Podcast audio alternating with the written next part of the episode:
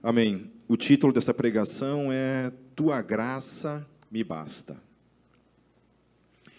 É, ainda estamos no capítulo 12. Semana passada nós estivemos tratando do capítulo 12 e essa semana vamos continuar no capítulo 12 e não vou terminar o capítulo 12. E semana que vem a gente tenta concluir esse capítulo aí. Amém? Vamos orar mais uma vez? Pai, mais uma vez nós estamos aqui diante da tua palavra, Senhor, da graça de estarmos reunindo, aprendendo acerca daquilo que a tua palavra nos revela. Obrigado por esse privilégio, Jesus, que nós temos. Em teu nome, Jesus, oramos. Amém. eu vou citar bastante, bastante frases parágrafos de, de alguns, alguns escritores que têm escrito a respeito da questão da graça em seus livros, além daquilo que a gente vai tratar na carta de Paulo aos Coríntios. Philip Yancey, por exemplo, no livro Para que serve Deus, ele conta a história de uma menina que foi estuprada num aeroporto e ela acaba engravidando do estuprador. E o nome que ela coloca em sua filha é graça. Enquanto que muitas pessoas no mundo, numa situação como essa,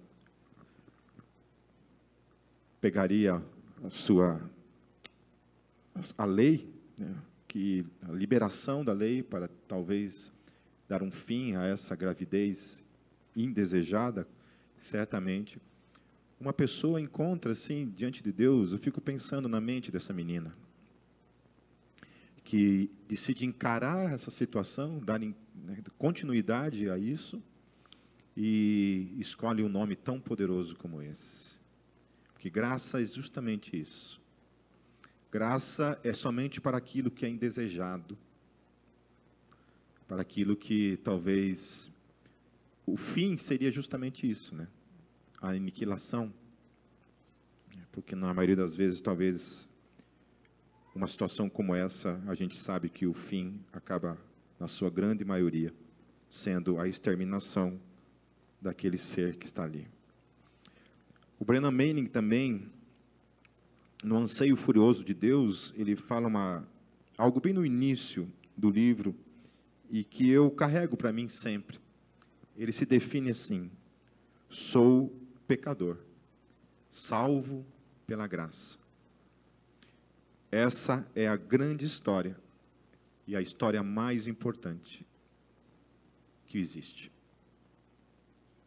A história mais linda que pode que pode ser escrita e que jamais será que poderá ser comparada e superada é a história da graça de Deus para com o ser humano.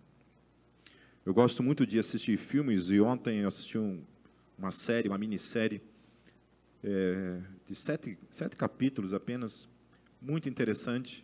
E fazia tempo que eu não assistia um filme assim que, que terminava o filme e eu ficava reflexivo acerca do filme, da mensagem deste filme. Eu não vou falar o filme, porque vocês vão dar risada, mas foi um filme que me, me impactou muito.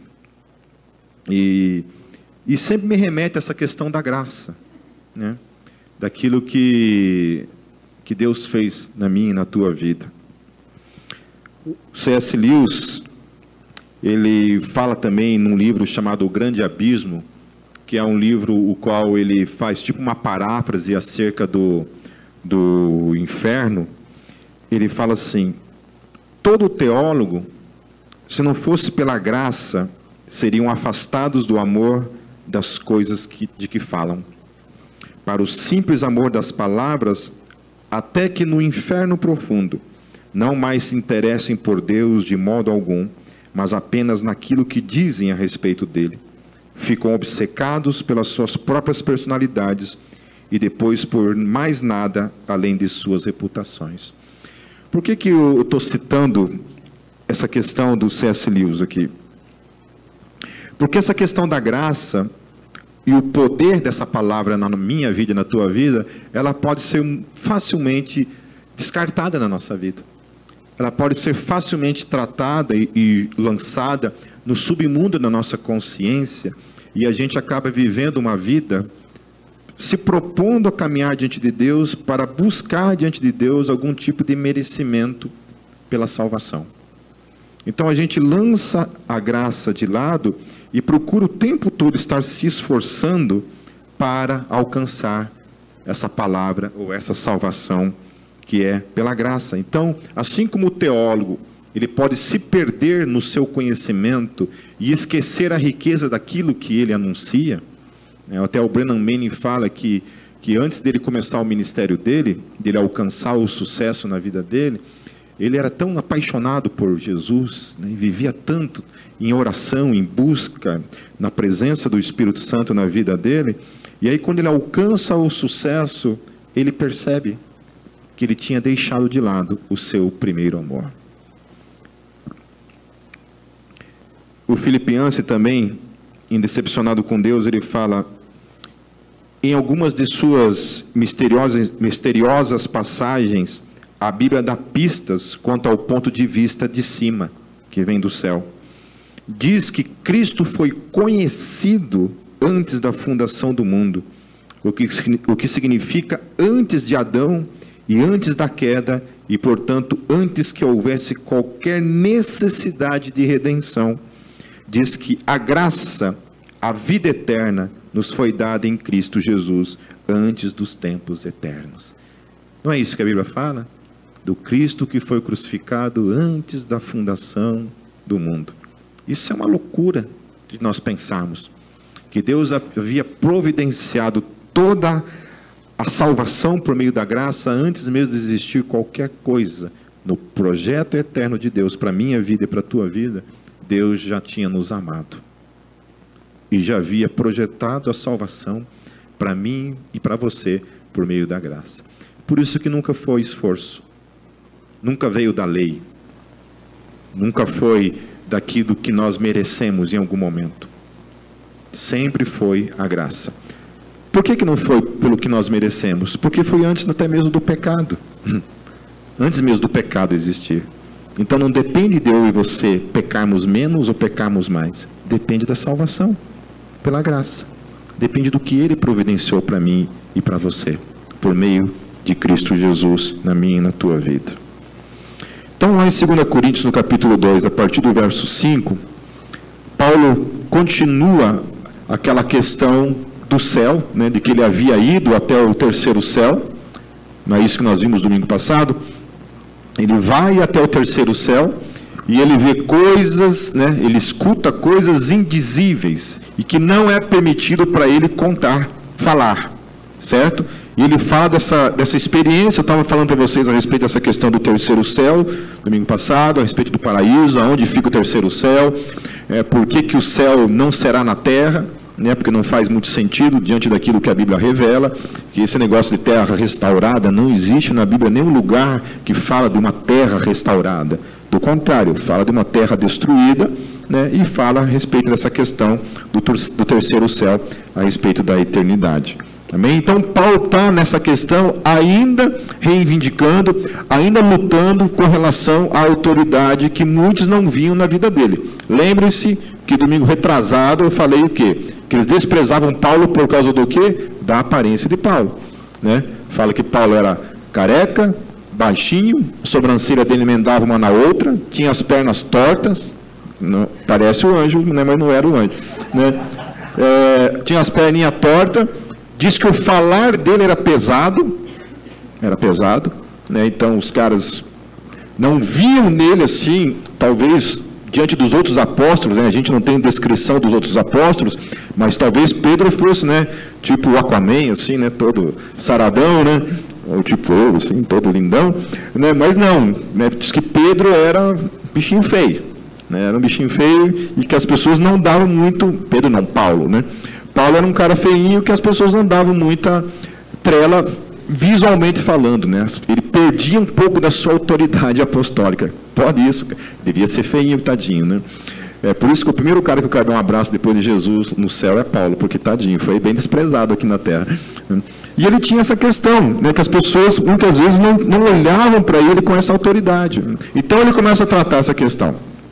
Falando então, primeiramente, né, de que ele era um hebreu, como todos eles eram, ele era um judeu, né, ele era um descendente de Abraão. Primeira coisa que ele reivindica é essa. Depois ele começa a descrever dizendo que ele havia sofrido por causa do evangelho. Então, muito mais do que todos eles somados. Ele havia sofrido muito por causa do evangelho. Daí depois ele começa a falar então sobre essa experiência mística que ele vivencia de não se sabe se é no corpo, se fora no corpo, e eu tratei a respeito disso domingo passado. Por que, que ele não sabia se era no corpo ou fora do corpo? Quem estava domingo passado que pode falar? Por que ele não sabia? Porque até então só existia arrebatamento no corpo. Não havia arrebatamento em espírito. Arrebatamento, essa palavra não. Haviam sim as visões né, místicas lá que os caras tinham, mas toda vez que a palavra arrebatamento era utilizada, sempre se falava do corpo. Né? Então ele ficou em dúvida, e agora? Foi no corpo, não foi no corpo, foi fora do corpo? Tudo isso. Então ele conta dessa experiência, e agora aqui nós estamos dando continuidade então a esse evento que ele acaba de revelar essa experiência mística ou física que ele havia tido, que não deixa de ser mística também, e agora a gente dá continuidade a isso. Então ele continua dizendo assim: Nesse homem, de que homem? Esse homem que foi até o terceiro céu, me gloriarei, mas não em mim mesmo, a não ser em minhas fraquezas. Então, por que não nele mesmo? Porque nesse homem que ele está falando de si mesmo, dá a impressão que Paulo está meio, né, meio maluco aqui, né, meio que é, tendo um momento de estar tá vendo alguma coisa é, que não é dele mesmo, mas ele está falando dele mesmo. E ele está falando dele mesmo, ele fala assim: olha, por que desse homem que ele vai se gloriar e não dele mesmo? Porque a experiência mística não é um fruto dele. A experiência mística é um fruto que Deus dá para ele. Então não é o esforço dele vem da graça de Deus sobre a vida dele, então dessa experiência ele se gloria de ter alcançado então aquilo que ele havia experimentado. Versículo 6: Mesmo que eu preferisse gloriar-me, não seria insensato, porque estaria falando a verdade. Evito fazer isso para que ninguém pense a meu respeito mais do que em mim vê ou de mim ouve. Então, é os perigos da fama, né? era o grande apóstolo Paulo. Para nós é o grande apóstolo Paulo. Para aquela igreja ele era o quê? Praticamente nada. Para nós a gente olha para as cartas de Paulo e a gente tem, a gente coloca Paulo como o maior dos apóstolos. Né? Para mim ele foi o maior dos apóstolos por causa da grande obra que ele operou. Você não vê nenhum outro apóstolo semelhante àquilo que ele havia feito. Né? Foi Paulo quem evangelizou todo o mundo antigo. Ele que espalhou o evangelho pelos quatro cantos do Império Romano. É, os outros também fizeram o seu papel, também te pregaram o evangelho. Pedro mais concentrado ali em Jerusalém. Né, depois Pedro também é preso e os dois acabam morrendo martirizados lá em Roma. É, segundo os historiadores, alguns acreditam que inclusive os dois morreram no mesmo dia. É, quando eu estava pregando em cima de de Atos dos Apóstolos, é, foi muito interessante ter acesso a essa informação. Nunca pensei isso, nem imaginava isso. Mas muitos historiadores defendem que tanto o apóstolo Paulo quanto o apóstolo Pedro morreram no mesmo dia martirizados. Né? Um morre decapitado por ser um cidadão romano e o outro morre crucificado de cabeça para baixo, segundo a tradição, e pode ser que seja isso mesmo. Provavelmente é isso mesmo que tem acontecido. Ok? É, continuando, queridos, no versículo 7. Então ele fala desses perigos da fama, certo? Então ele está falando assim: olha, desse cara, então, por mais que eu poderia me gloriar, né, eu não me gloria porque eu não quero que vocês pensem de mim mais do que eu sou, certo? Ele está colocando isso. E aí, olha só, diante, diante de todas as experiências místicas que ele tem vivenciado, e está ali fundando igreja para todo que é lado, ele fala assim: para impedir que eu me exaltasse por causa da grandeza dessas revelações. Que revelações ele está falando? Das revelações que ele havia visto no terceiro céu, certo? Ele fala assim: ó, conheço um homem que foi até o terceiro céu e lá no paraíso, então ele chama o terceiro céu de paraíso. Né? Não vou voltar na pregação passada. Então, essas revelações, para impedir que ele se exaltasse por causa daquilo que ele estava vendo, que ele havia visto, né? aí ele fala assim: Foi-me dado um espinho na carne, um mensageiro de Satanás para me atormentar. O que, vocês acham que foi aí que aconteceu com Paulo? Pensou, cara? Para ele não se exaltar, foi dado para ele um mensageiro de Satanás, ele fala assim, é ele quem está descrevendo, não sou eu, certo? Não é a Neuza Tioca, não é a Rebeca Brau que está descrevendo isso aqui, é o próprio Paulo que está falando, que vinha lá atormentava ele, né? Algumas versões falam esbofeteava, né? Isso, né? Algumas versões falam esbofeteava.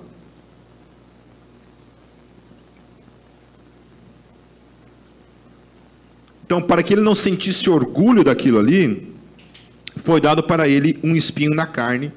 Né? O que seria um espinho na carne? O que seria esse mensageiro de Satanás que vinha e esbofeteava ele? Então, os intérpretes da Bíblia, os teólogos de modo geral, né, procuram especular acerca disso, é, porque não se tem uma certeza total e absoluta acerca do que era realmente essa experiência que Paulo está descrevendo aqui. Alguns entendem que isso era uma espécie de opressão que Paulo vivia. Né. Não sei quantos aqui, mesmo depois de Cristo, é, em Cristo, vivenciou experiências assim espirituais pesadas assim. Alguém já vivenciou aí? De ficar endemoniado, subir pela parede, assim. Viu? Senti que, senti que aqui, ó, alguém, alguém aqui, ó, tá me falando que alguém aqui viveu esse negócio aí. Você, Omar? Hum, eu já vi coisas, em, mesmo depois de estar em Cristo, eu já vi coisas assim complicadas. Mas assim, principalmente no começo da Gólgota, gente do céu. Parecia que Satanás vinha tomar café todo dia em casa. Né? E de noite, madrugada, então. E assim, se fosse eu somente que tinha visto essas coisas, ok. Né? Mas acho que o Ângelo viu bastante coisa também. É, a Kátia também. Né? E eu, a Kátia, via junto as coisas no quarto. Né? Uma madrugada, eu e ela acordamos assim, cara, tinha um, literalmente uma pessoa bem no meio do nosso quarto, assim, três horas da manhã. Às vezes a luz do nosso quarto ligava sozinha, pum, de madrugada, assim. É, é, o Natan, vem contar as experiências para vocês aqui, vocês saem tudo correndo aqui, nunca mais volta aqui. As coisas que ele já viveu, já viveu, já viveu na vida dele. Já viveu e viu, então, ó. Já viveu e, vê, e viu. É, então, essa questão de, de experiências, né? Na Gólgota, por exemplo, desde o início, nós já estamos há 20 anos, né? É 21 anos. Isso. Não, 20 anos. É, nós nunca tivemos nenhum caso de possessão demoníaca na Gólgota.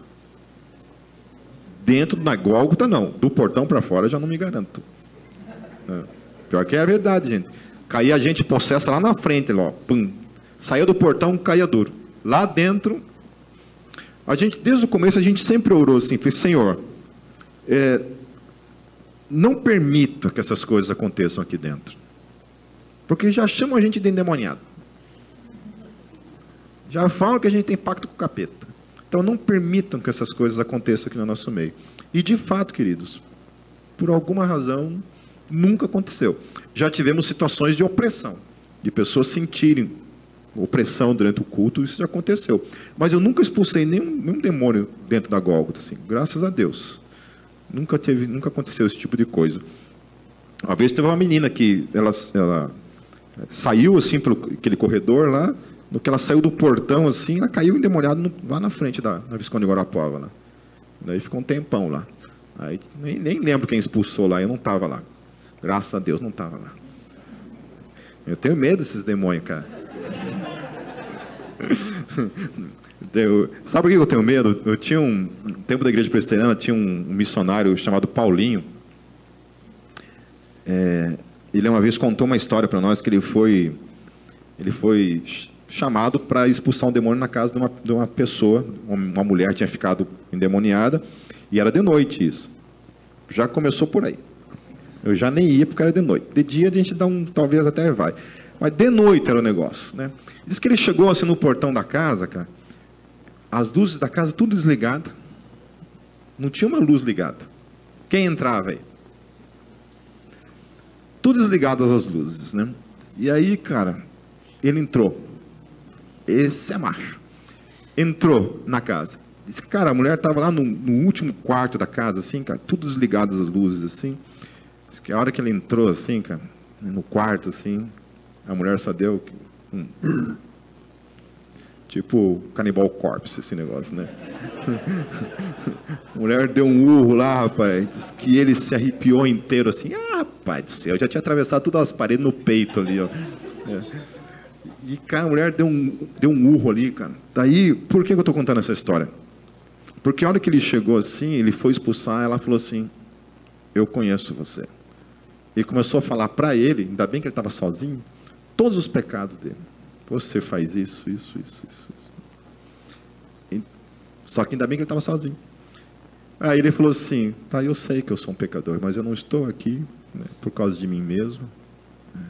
Não é por causa de mim, não é por causa do que eu faço ou deixo de fazer, mas é por causa do nome de Jesus. E expulsou o demônio daquela pessoa. Então, é por causa disso que eu estou contando essa história, porque o diabo é dedo duro, cara. Pensa num diabo fofoqueiro. Né? Então, assim, é, é, graças a Deus nunca caiu ninguém endemoniado na Gólgota, mas essas experiências sobrenaturais, né, olha, quem não viveu até hoje, eu acho que tem algum problema. Vou orar para você vivenciar umas coisas de madrugada aí. Porque não tem uma coisa, cara, que converte mais o coração de crente desviado do que quando o diabo aparece. Pode ter certeza. Pode ter certeza. Meu filho, às vezes, quando ele está muito na carne assim, eu oro, falei assim, parece Satanás. Parece. Visita. A gente geralmente pastor, olha, visita o Senhor. Não, a gente fala assim, visita Satanás. Dá uma visitadinha lá para ver se o piá acorda, né? Brincadeira, antes que minha sogra estiver ouvindo lá, meu Deus, estou ferrado. Vai acionar o conselho tutelar para tomar o menino. Mas, se bem que tem 18 anos, não, não adianta mais. Então, Paulo fala dessa, dessa descrição. Então, ele, né, alguns teólogos entendem que talvez tenha sido uma, realmente uma experiência mística que de alguma forma, talvez realmente um demônio vinha ali de madrugada ali, né, dava uns tapas na cara do Paulo lá, sei lá, né? Porém, a maior parte dos teólogos acredita que não, que tenha sido de fato uma doença. Que Paulo tinha uma doença e aqui Paulo está jogando essa origem dessa doença no diabo. E a doença, até anotei aqui o que eles acreditam, né, que os pais da igreja lá defendiam, era uma doença chamada oftalmia, que era tipo uma, uma ramelice aguda, crônica, entendeu? Então imagine, cara, o homem era feio que o cão, ainda tinha uma ramela desgraçada o dia inteiro nos olhos ali, cara, entendeu? Então ele tinha realmente, é, é o que alguns acreditam que ele tinha, essa tal de oftalmia, que era essa ramela crônica no olho, ok? Então, é, como Paulo pode insinuar que isso é do diabo? Né? Por que do diabo? É. Pô, mas que história é essa, Pipa? Você está dizendo então que toda doença vem do diabo? Não. Não, porque muitos já cometeram esse erro de declarar esse tipo de coisa. De falar que se você está doente é porque você está em pecado. Né? Não é isso que eu estou dizendo, ok? Porém, o que eu quero dizer nessa noite é que nós não descartamos também a possibilidade, porque a Bíblia revela isso em alguns textos. Por exemplo, lá ó, em Lucas 13, 11 e, e 16, a história da mulher lá que tinha um espírito. Olha só o que, que diz ali. E ali estava uma mulher que tinha um espírito que a mantinha doente havia 18 anos. Olha só que a Bíblia está revelando. Que essa mulher tinha um espírito, ou seja, um demônio, que fazia ela, 18 anos, ficar encurvada. ela andava encurvada e de forma alguma podia endireitar-se. Então essa mulher, uma filha de Abraão, a quem Satanás mantinha presa por 18 longos anos, não deveria no dia de sábado ser libertada daquilo que aprendia? Então, quando Jesus vai e cura essa mulher, que 18 anos era prisioneira do diabo, o texto diz. Jesus vai lá e liberta, os fariseus ficam tudo indignados com ele porque ele cura no sábado. Né? Então, o próprio Jesus está testificando aqui.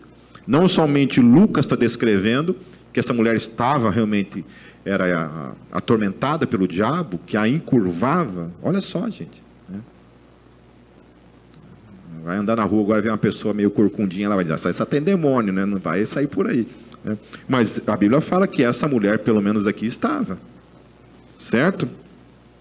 Lá em Atos 10, 38, olha o que diz. Entregue esse homem a Satanás para que o. Desculpa, estou lendo Coríntios. É, Atos 10, 38. Como Deus ungiu a Jesus de Nazaré com o Espírito Santo e poder, e com ele andou por toda parte fazendo bem e curando todos os oprimidos pelo diabo, porque Deus estava com ele. Olha só que coisa interessante. O texto está dizendo que aqueles doentes estavam o quê? Sendo oprimidos pelo diabo. Então a impressão que tem que Atos dos Apóstolos está denotando que todas as doenças podem de fato vir de algum tipo de experiência sobrenatural, no caso maligna. Okay? Não estou dizendo que todas, mas é o que o texto parece dizer, que Jesus estava ali orando pelos enfermos e, ao mesmo tempo, tirando eles da opressão do diabo, curando eles. Amém? Amém, queridos? Certo? É, por quê? Porque a gente pode muitas vezes olhar para a nossa vida e para a nossa existência somente do ponto de vista racional das coisas. Né? Entender que tudo somente é, é uma doença lá, um vírusinho, uma bactéria, sei lá, um machucado, né? uma lesão, e olhar somente para isso dessa forma.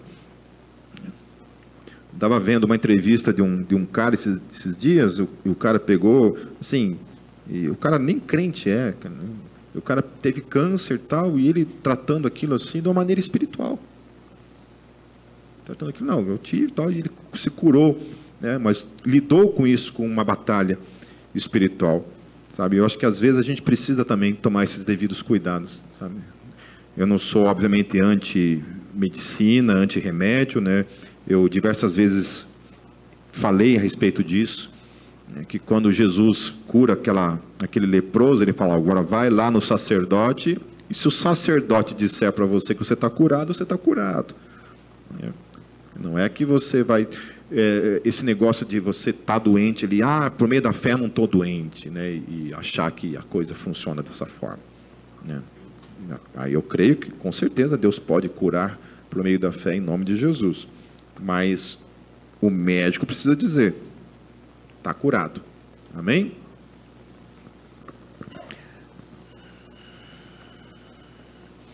Então, lá no capítulo 11, por exemplo, precisamos abrir, quando a gente olha, por exemplo, a tudo que Paulo vivenciou na vida dele, lá, as surras que ele apanhou. Né? Então, Paulo provavelmente era um homem muito fragilizado. E ele vai falar algumas coisas, por exemplo, lá em Gálatas 4, 13 a 14, ele fala assim: Como sabem, foi por causa de uma doença que lhes preguei o evangelho pela primeira vez. Olha só que coisa interessante. Então, Paulo já era idoso, Paulo havia apanhado, sofrido três naufrágios, várias vezes so, sofreu, apanhou muito, né, chicotadas para todos os lados, foi apedrejado, dado como morto. Né, e ainda assim, diante de toda a fragilidade física né, que esse homem é, foi trazido sobre ele diante de todo esse sofrimento absurdo que ele sofreu na vida dele, aqui o texto fala que foi por causa de uma doença, ou seja, essa doença que ele estava sofrendo foi a que propiciou ele estar ali pregando o evangelho. Talvez ele não teria pregado o evangelho em Corinto se não tivesse sido por meio dessa doença, porque é isso que ele fala. Oh, foi por causa da doença. Eu estava doente, tive que parar ali, e aí por causa dessa doença eu preguei o evangelho. Não é interessante isso? Um homem que está o tempo todo, gente, faz da sua vida, não importa a circunstância em que ele está, esse homem se propõe a ser luz nesse mundo. Esse homem se propõe a pregar o evangelho, não importa a sua situação. Se ele está ali sendo apedrejado, dado como morto, ou se ele está doente, se ele está preso, aonde ele estiver, esse homem prega o Evangelho. Faz da sua dor, do seu sofrimento, esse adubo para pregar, para a pregação do Evangelho. Né? É, Francis Schaeffer, por exemplo, né? eu sempre conto essa história, mas não sei quantos de vocês lembram dessa história. Francis Schaeffer foi um, um pastor presbiteriano, um filósofo, pastor presbiteriano, e ele, ele com câncer, ele foi para os Estados Unidos para tratar o câncer, e no fim dos seus dias, é, nesse hospital em que ele ficou lá internado, tratando, ele pregou o evangelho para todo o hospital. Diz que todos os médicos tinham um momento em que vinham no quarto dele e ele pregava e ele expunha, porque ele é um apologeta, né? Então ele expunha toda a questão do evangelho de modo apologético, ou seja, de modo racional. E esses médicos lá que muitas vezes eram incrédulos, e ele alcançou centenas, não somente de médicos, profissionais da enfermaria, mas todo o hospital, esse homem pregou o evangelho. Que coisa incrível. Morrendo, com câncer, e ainda assim testificando do evangelho testificando do Evangelho. Às vezes a gente desiste do Evangelho por tão pouca coisa. Tem tanta gente que se revolta com Deus por tão, tão pouca coisa e decide não mais pregar o Evangelho. Né? Só estou assustado uh, com o número de pessoas que, eu, que a gente tinha no Evangelho há anos atrás e hoje em dia está fora do Evangelho. Hoje mesmo eu estava vendo um Instagram de uma, de um amigo, ele postou um negócio lá meio, meio besta. Daí eu fui ver, eu vi umas oito curtidas, né? fui ver se não tinha um gogotano curtindo ali. falei, deixa eu ver se tem algum, algum miserável ali curtindo esse negócio, né, cara? E entrei lá e tinha lá algumas pessoas ali que eu conhecia, mas não são daqui, graças a Deus. Mas daí tinha uma pessoa que eu conhecia um pouco mais e entrei para ver como é que está essa pessoa, deixa eu ver como é que ela está, né? E realmente, cara, perdida, cara maconheira assim, em último instante. Estava lá, perdida. E era uma pessoa que um tempo atrás eu dei um, é, por meio da escola do Steiger, dei uma, uma, uma compacta assim, e estava lá. Estava lá, querendo, querendo ser relevante no mundo, querendo evangelizar o mundo, alcançar o mundo por meio do Evangelho, e hoje está lá, e as razões não vou falar aqui, porque senão podem ouvir e, e vai descobrir que eu estou falando dessa pessoa. Mas foi assim, uma desilusão no Evangelho, uma desilusão com pessoas. Fico pensando, uma pessoa, uma pessoa dessa um dia apanha, está ali pregando o Evangelho na rua e leva um, uma surra por causa do Evangelho. Eu sei de gente que ficou doente e abandonou o Evangelho. Abandonou o Evangelho porque não consegue, não consegue passar por isso. É...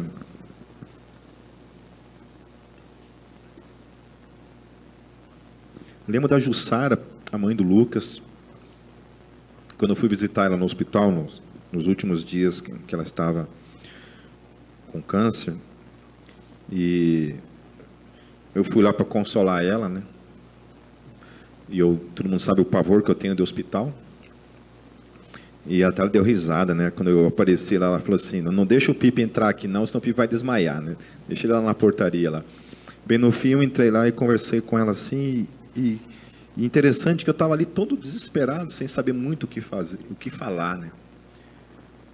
Porque, olha, queridos, posição de pastor é uma coisa muito complicada, viu? Porque você, às vezes, a gente, vocês pensam que a gente tem que ter resposta para tudo, sabe?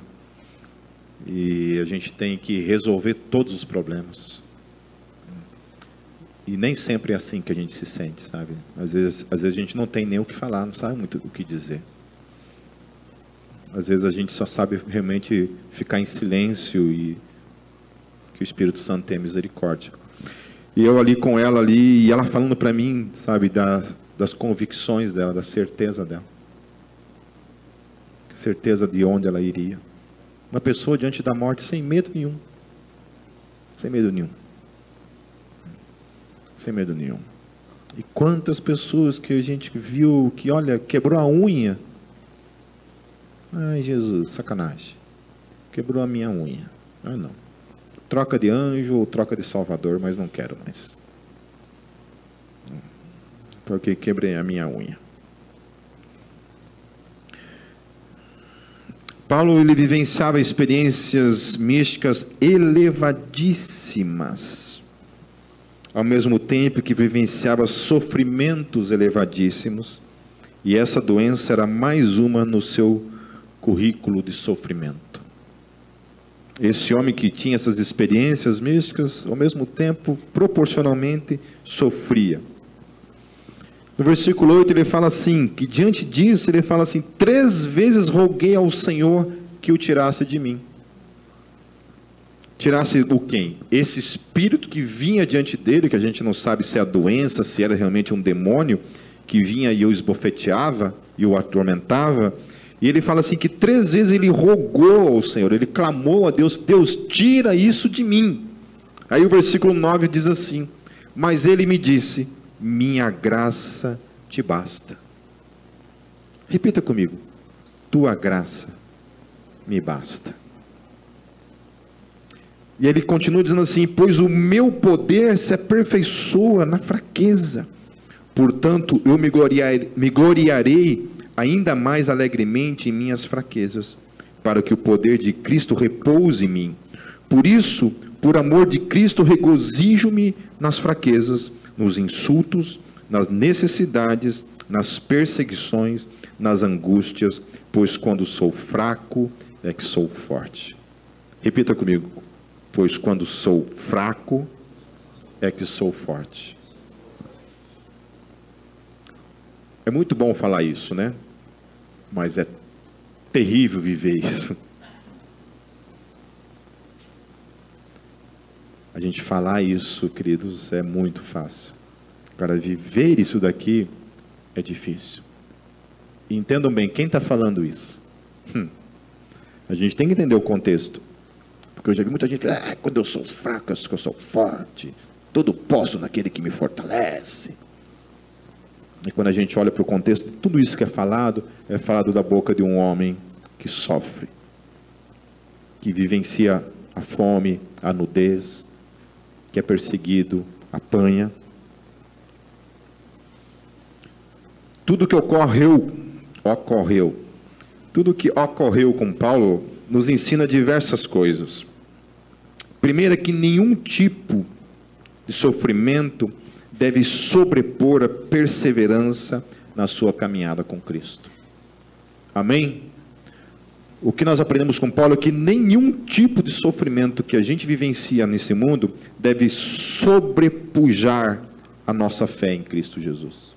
Nenhum tipo.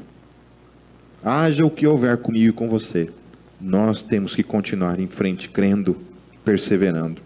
A segunda coisa, que nenhuma oração implica que a resposta de Deus a ela será necessariamente aquela desejada por quem ora. Por isso que essa conversa aí de que é, a gente determina alguma coisa diante de Deus é furada.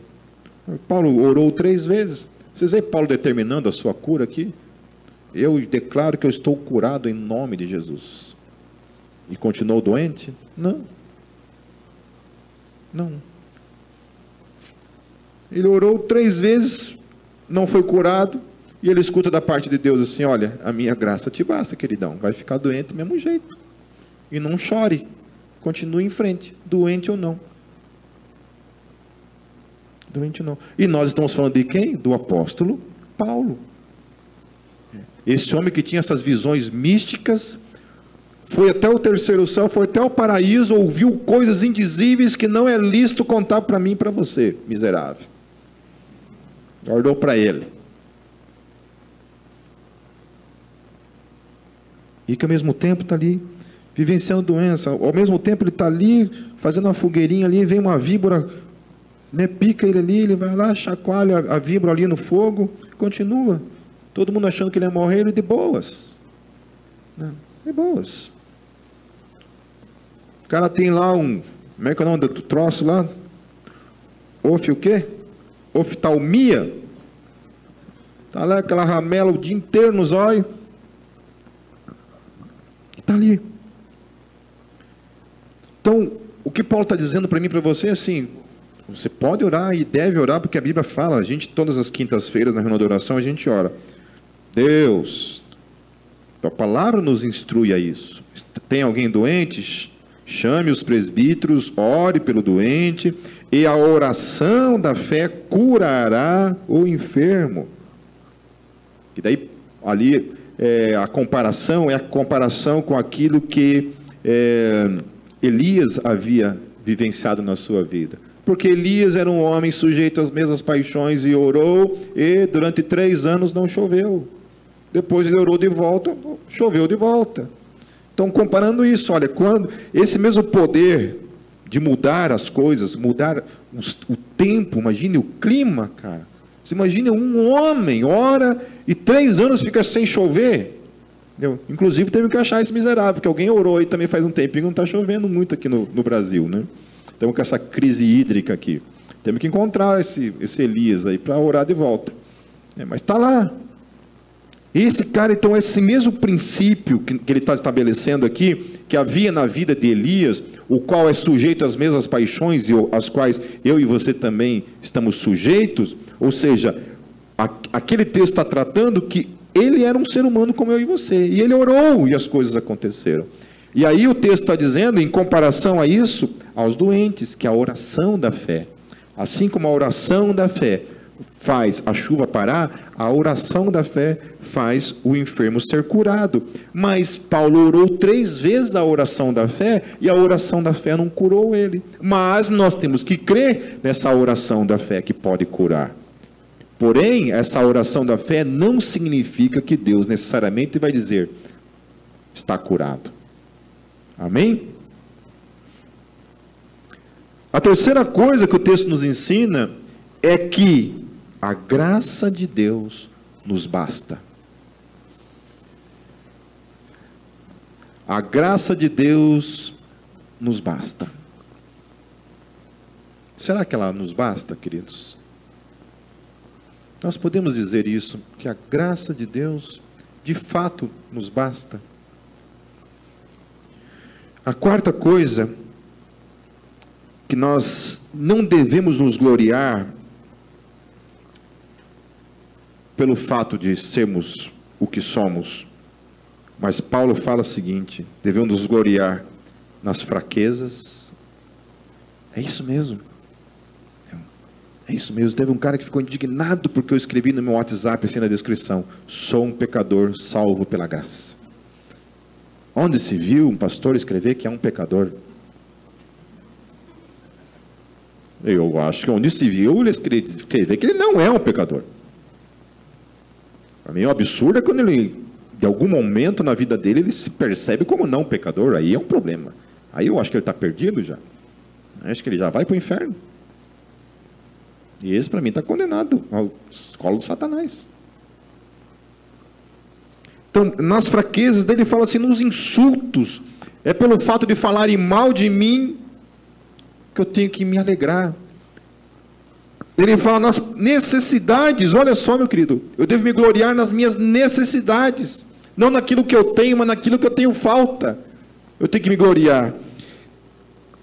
Ele coloca nas perseguições. Ah, Pipe, eu não aguento mais. Teve um cara que uma vez falou para mim assim: Pipe, vou parar de orar. Eu falei, por quê? Porque quanto mais eu oro, mais aparece assombração. Que o diabo aparecia para ele realmente na casa dele.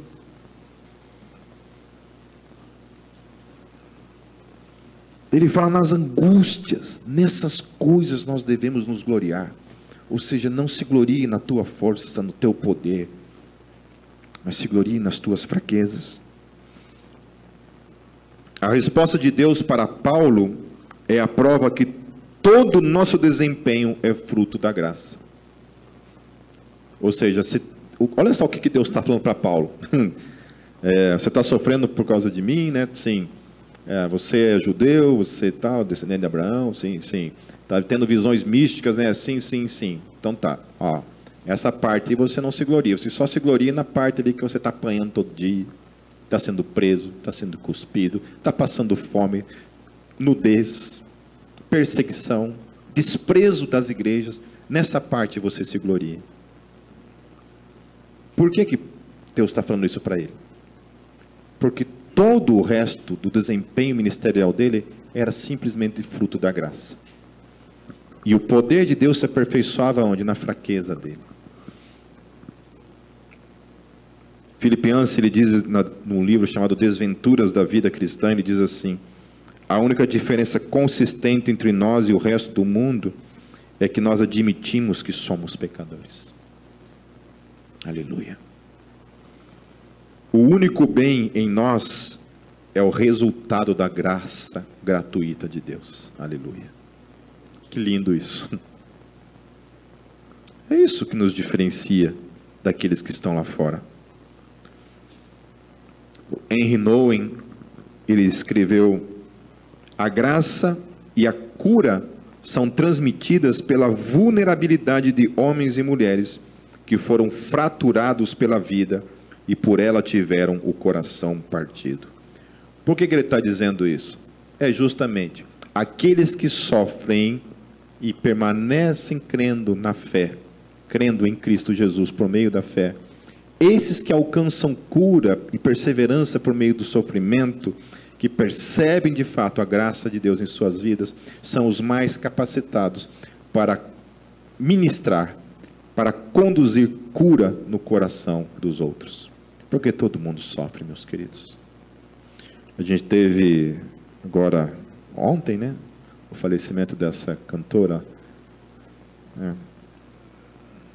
E hoje eu estava vendo as publicações na internet, desde ontem, na verdade, e hoje um pouco mais.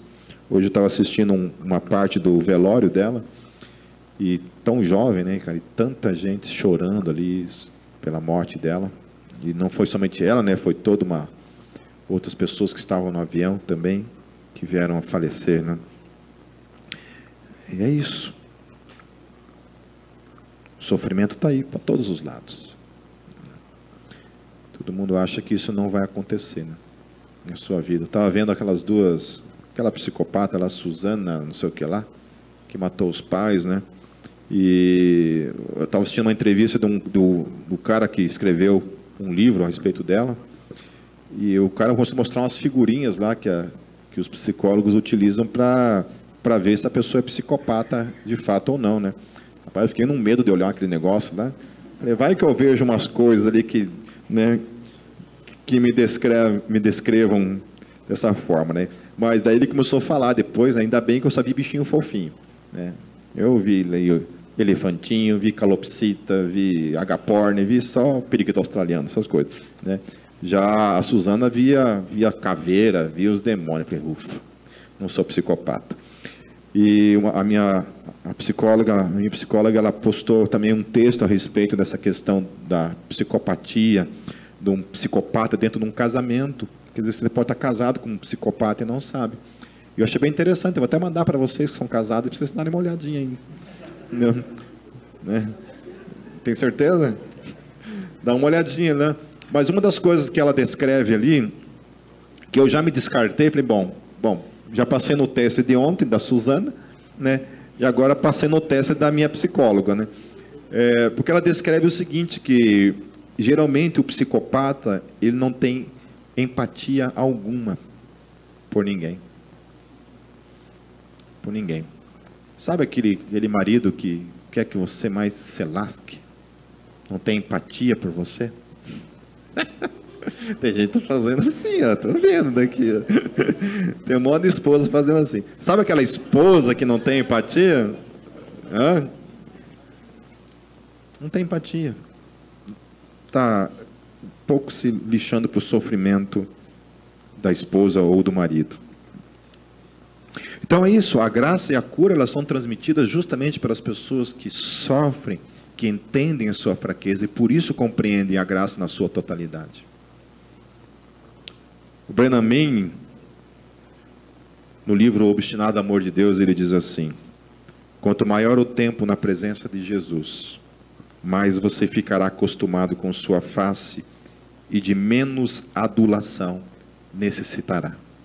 Porque terá descoberto por si mesmo que Ele é suficiente. Então, quando a palavra fala, a minha graça te basta, Ele está dizendo para mim para você, eu basto para você.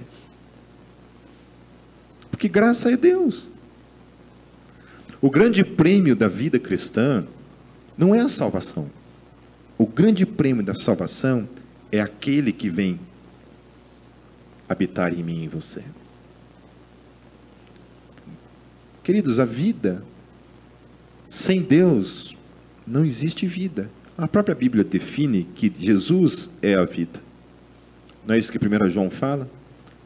A vida esteve entre nós. Nós tocamos na vida. Nós, a gente dormia com a vida. A gente comia com a vida.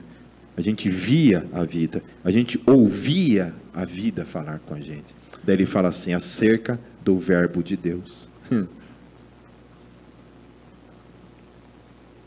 Ele diz assim: e nessa presença você se encontrará com a descoberta do que significa viver pela graça e não pelo seu desempenho. Aleluia. Hum.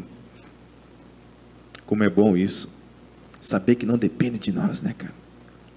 Que nenhuma falha minha, nada daquilo que eu fizer mudará alguma coisa na realidade de que eu e você somos salvos pela graça. Isso de alguma forma é uma liberação para o pecado? Jamais. Jamais. Não tem nada a ver com pecar aqui. Pecado ou não pecado, fazer ou não fazer, isso é uma resposta do amor que cada um vai dar para Deus no seu dia a dia, ou não. Mas Deus já sabe que nós somos. Não espera nada de mim, de você nesse aspecto. E claro que a santificação é uma busca, é um compromisso diário que eu e você temos diante de Deus, assim como eu e você, que somos casados, temos com, com o nosso cônjuge, ou não? Ou não? Esse cara estava descrevendo também aquele outro, aquela outra mulher também que esquartejou o marido lá, Elise, não sei o sobrenome dela. E descrevendo que o cara gastava, não sei, uma fortuna com prostitutas, todas as, diariamente ele gastava. E que ele foi entrevistar as mulheres e as mulheres falando que ele era um cara extremamente violento. Ele descreve nesse livro. Não estou justificando essa mulher ter esquartejado o marido, mas muito pouco, muito provavelmente, é, aquilo que aconteceu tenha sido talvez uma resposta a algum tipo de agressividade mesmo. Não sei. Talvez. É. Enfim.